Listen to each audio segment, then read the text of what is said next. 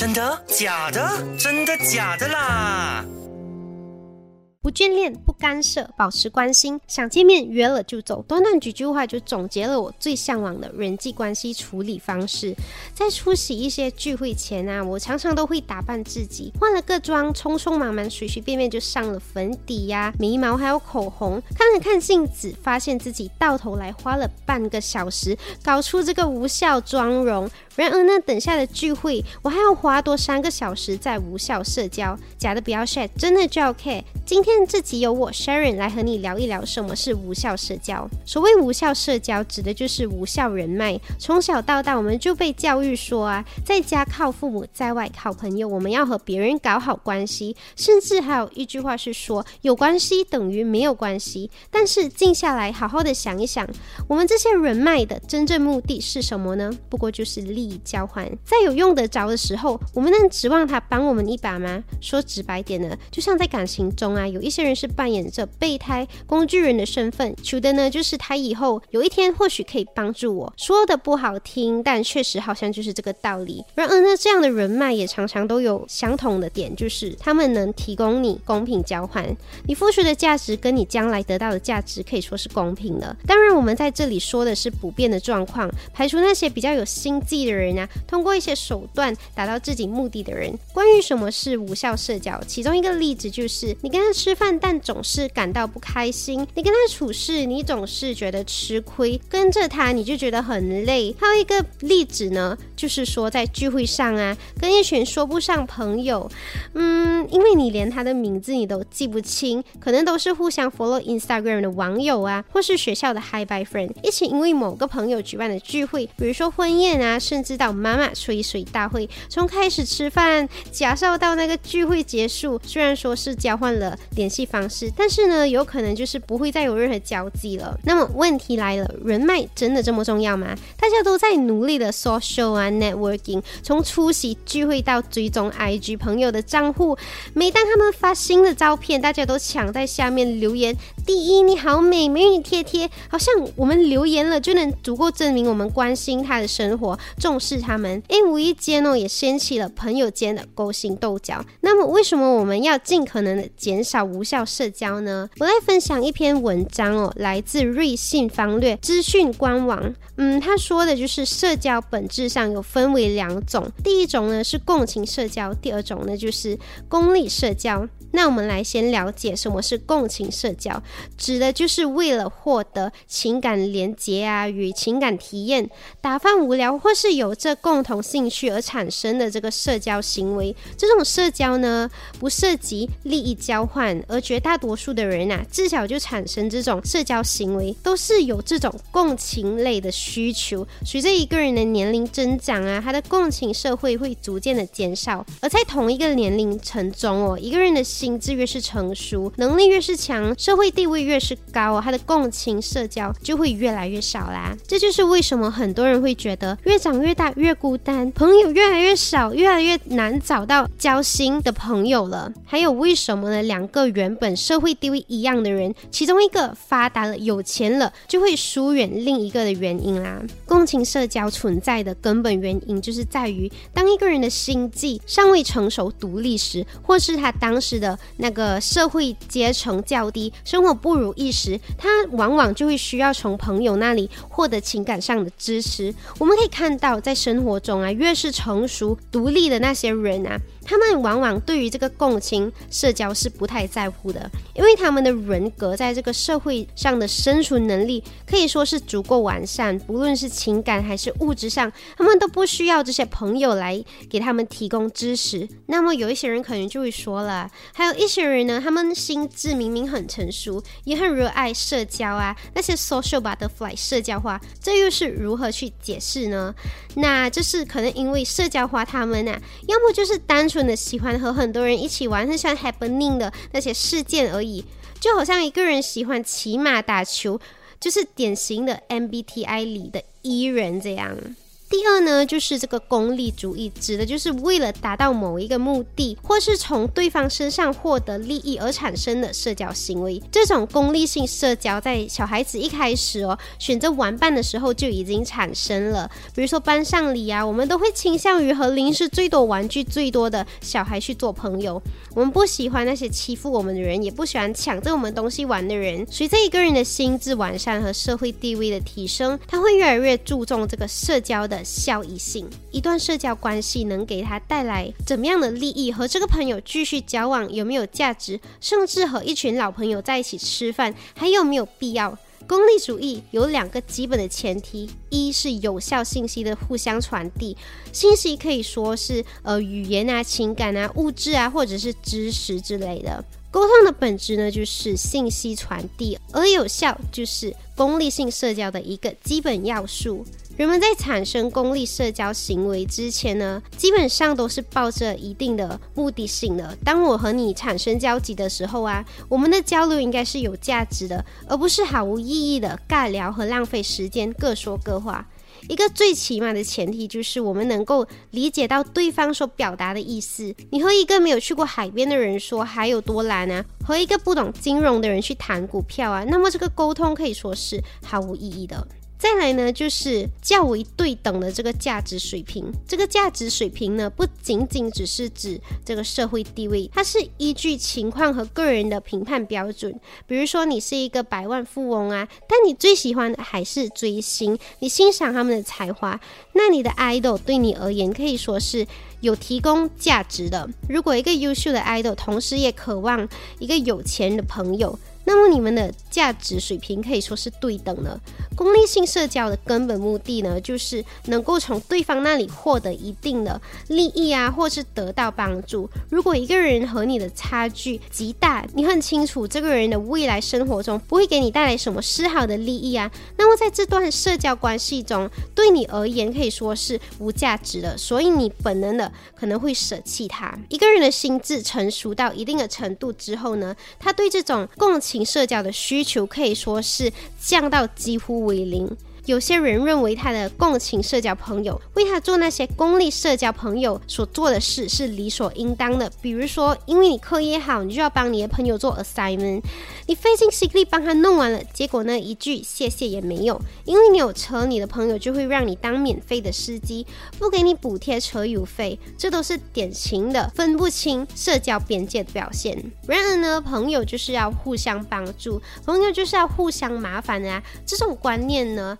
伴随着我们长大，当你有了一个共情的朋友向你提出这种功利需求的时候啊，如果你拒绝他，你就会背上那种不够朋友的恶名。诶，大家都希望别人对自己的评价都是够大气啊，显得亲切啊，这种概念，无论是职场啊、情场、生活等各方面的时候哦，我们的思维都会更偏向现实性，而人与人之间的边界呢，也在逐渐的更加的清晰了。过去那套用勤奋来办事的这个法则呢，可以说是逐渐被我们淘汰掉了。但是呢，当涉及到这个功利性的这个社交时，你应该按照功利社交的方式去和对方沟通。而这同时呢，也意味着当你这个共情朋友向你提出了超越这个边界的需求的时候，你是完全百分百有那个权利去拒绝他的。同时，如此呢，还可能延伸出一个重要的观念，就是不要去讨好别人，要有被讨厌的勇气。讨好呢，其实根本就起不到任何作用。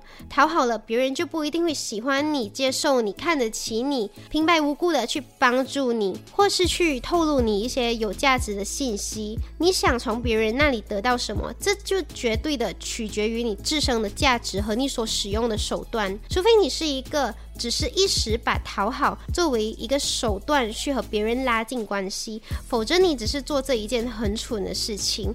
因为讨好不仅无用啊，还会令别人认为你的价值是低的，就感觉蛮 low 这样子。你可能就是越讨好越不会受人待见，你越是讨好呢，越是被别人不当一回事。当你理解了社交的本质，你就会理解别人如何对待你。最根本呢，就是取决于你是谁，带来什么价值。当你发现和一个沟通时，经常会就事论事啊，但是会转变成什么情绪失控的攻击啊，那你应该要直接放弃在今后和这个人交流的必要。首先呢，我们必须意识到，衡量一个人是否能不能做你朋友的标准，从来都不是诶你们认识了几久，你们的感情有多深厚这些问题，而是伴着你的成长，也在改变着你新的择偶标准。如果按照这个标准的话，理论上来说呢，你遇到的任何人，只要和你相处的时间足够久了，就能和你当朋友了。所以实质上呢，很多人所谓的朋友，只不过是恰好认识的人而已。用内容，用声音提升你的生活素质。真正的朋友必须是要有一定的门槛啊，符合你的要求，并且呢，由于社会的交际其实算是蛮 random 的，再加上每个人生活中能分配到的这些社交上的精力还有时间都是十分有限的。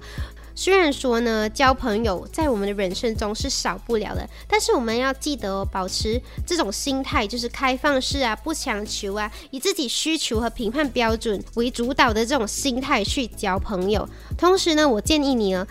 尽可能的去减少这些无效社交。当你的心智足够成熟了，你可能会感觉和一些朋友相处起来其实是挺累的，或者是你根本不清楚为什么还要和这些人交往下去，但碍于面子又不好意思去终结这段关系。当然，很多人看到这里的时候就会说啊，以自己为中心，怎么可能会交到朋友？当你需要帮助的时候，有求于人的时候，又该怎么办呢？同时呢，也会担心说少了朋友啊，可能会被群。群体排斥，所以呢，划重点哦，给你一个人生建议，就是你要不断的去提升自己的价值。当你自己知道了自己是什么，做自己才能遇到真正的朋友。社交和朋友并不重要，并不是说我们能够完全去不需要在意这些，而是说朋友和良好的这个社交关系是在你自己做好了自己之后呢，自然而然的就会伴随而来。你要永远记住，在人际关系中呢，最起码的原则就是不要。主动去得罪别人，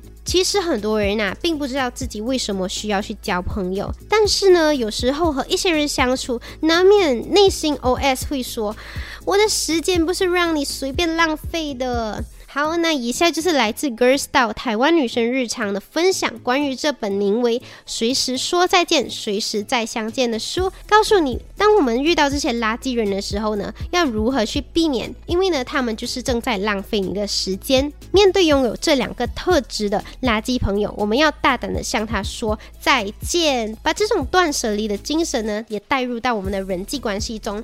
垃圾人呢，其实指的就是啊，我们身边时常围绕着那些没有建设性啊，并且会不断去损害我们、影响我们生活、工作特质的人。他们可以是我们的同事、客户、朋友，以及与你有一些交际的陌生人啊，比如说你的 IG 好友、邻居之类。我们也有相当多的时间会和这类人打交道，他们就像一把钝刀一样，慢慢的消磨我们的心力，消耗到那些我们本应该用于有效社交的时间。那我们来聊聊。垃圾人是有怎么样的特质？第一呢，就是透过求助消耗你精力的人，你帮助他呢，可以说是一个无止境的任务啦。在社交关系中呢，有一种人就是特别倒霉的，他一直就不断的遇到各式各样的问题啊，而他也习惯了去和别人求助。你帮了他一次，就会有第二次、无数次，直到他自己把自己拉垮。毫无疑问的，他对你产生了严重的这个依赖，越来越。喜欢呢向你求助这样的人呐，不是说没有独立解决问题的能力呢，而是他学以用这个求助的方式从你身上获得资源，比如说一次次向你借钱啊，让你帮他拿主意啊，甚至出面解决他自己的问题。当你觉得自己付出的越来越多了，并且拒绝了他的请求呢，他就会直接说你不够朋友啊，跟你翻脸啊，甚至去诋毁你哦。这样的负面情绪呢，就会不断的蔓延啊，包裹你的生活啊，让你在不知不觉中发现自己卖力付出却得不到任何的回报。好，垃圾人第二个特质就是利益主义者，就是那些不能同甘共苦的自私小人。说到利益，我就会联想到生意啊。打个比方，就是小明和一个好朋友啊，他们投资成立了一家公司。当时呢，那位好朋友他的资金是蛮少的，但小明人给他开了一半的股份。公司刚起步时啊，其实不太赚钱的，但小明仍然保证他能拿到薪水，而自己呢，可以说是一分都不拿。去年的公司好不容易赚钱了，那位好朋友却说他要去撤资啊，投资别的生意。小明遇到的这位好朋友便是典型的利益主义者，不仅自私，还不懂分寸。所以啊，和这类人聊天共事的时候呢，你能够明显的感受到对方脸上总是有那种急着是想要从你那里得到好处啊，没有温度，也不够真诚的样子。他们会使用利益去衡量一段人际关系啊，如果没有回报，就绝对不会为别人考虑。以上这两种垃圾人，就是我们很时常在人生中遇到的。或许呢，他们就是那些躺在你 contact list 啊，下一分钟可能会闯进你的生活，突然 text 你说，哎，出来叙旧吗？嗯，可能就是想要推销你保险吧。这种关系呢，说说实话还是挺烦恼的。就想起知名心理学者阿德雷曾经说过，所有的烦恼都来自人际关系。而在出社会之后呢，随着认识的人越来越多啊，社交这件事情就会变得越来越复杂了。这本《随时说再见，随时再相见》的书呢，就有分享了好几个减轻社交负担的技巧。我这里就提五个吧。好，第一个呢，就是学会以自我为中心，在考虑一个联络人是否该删除的时候呢。思考的主语应该是以我，而不是联络人去思考。诶，如果我不与这个人去联络，会影响到我的生活吗？那答案自然就会浮现出来了。那么 two 就是透过一刀切断，不知道该如何去整理这个联络人的时候呢？我们可以考虑采取一刀切断的方式。一开始呢，就是在通讯上只保留最亲近的人啊，然后再接着考虑生活中会不会保持联络的那些人，比如说你的同事啊，经常联络的朋友啊，这样子去简化掉的。好，Number three 就是理清你的目的。在开始删掉联络人之前呢，请先问一下自己：我想要通过这个减轻社交负担中得到什么呢？例如，就是想要重新整理社交圈啊，远离一些比较 toxic 的朋友啊，或者是更完善的去分配自己的时间。诶，列出来了这样子哦，你就会感觉到一目了然，然后动力随之而增加。那第四个呢，就是你要知道，挚友是可以被替换的。到底人生中，我们到了五十岁、七十岁、八十岁，留下来又有多少的闺蜜呢？关于数量，有两个原则哦。一呢，就是最好的朋友不要超过五个。第二个呢，就是对核心圈子的人要进行严格的筛选啊。随着时间的推进，我们会更加了解到，哦，我们的知心好友其实是可以被替换的。毕竟走着走着啊，人就会散了。毕竟理念也不同了嘛，没有必要去强求这段友谊。那 number five 就是懂得享受孤独，正是孤独不简单，享受孤独更是不容易。但唯有享受了这个孤独呢，我们才能理解自己内心想要的是什么，我们的需求是什么。唯有学会享受孤独，我们才能放下心中多余的石头，做到真正的减轻社交负担。现代社会的快节奏，还有这个高度互联的环境，让我们难以逃脱这个社交的压力。社交媒体。聚会活动还有等等的这些场合哦，使我们花了大量的时间还有精力去满足社交的期望。然而呢，我们应该要去开始反思这些社交活动啊，是否真正的对我们生活有益，或者这只是一种消耗我们自身资源的方式。所以啊，我们需要明确去知道什么是无效社交的定义。加上现在啊，我们都手不离机嘛，社交媒体虽然是可以为我们提供了和别人去 connect 的一个平台，但是也容易的会变成一个无效社交的泛滥之地。我们可以去审查和管理自己对这个 social media use，避免我们陷入一种虚幻的社交世界中。我们应该要更关注于现实生活中的真实互动。最重要的一点呢，是我们要明确自己的价值，还有我们的优先级。我们的时间和精力都是非常宝贵的资源，应该用在那些真正对我们有个人成长啊，还有幸福有益的事情上。通过拒绝这些无效的社交啊，我们才能更能够解放自己，把精力呢投入到更有意义的社交关系和活动中啊，实现个人的成长和满足。从今天起，拒绝无效社交，减少自我内耗，学会选择有意义和积极的社交体验，并且通过独处呢，去深化自我认知。只有这样，我们才能建立真正有意义和富有成长的这个社交关系，实现个人的发展和幸福。好啦，今天就聊到这里，我是 Sharon，但愿你我都生活愉快，我们下期见。更多资讯可浏览 IG 专业 Voice 啦，锁定真的假的啦，让你懂得分辨真假新闻。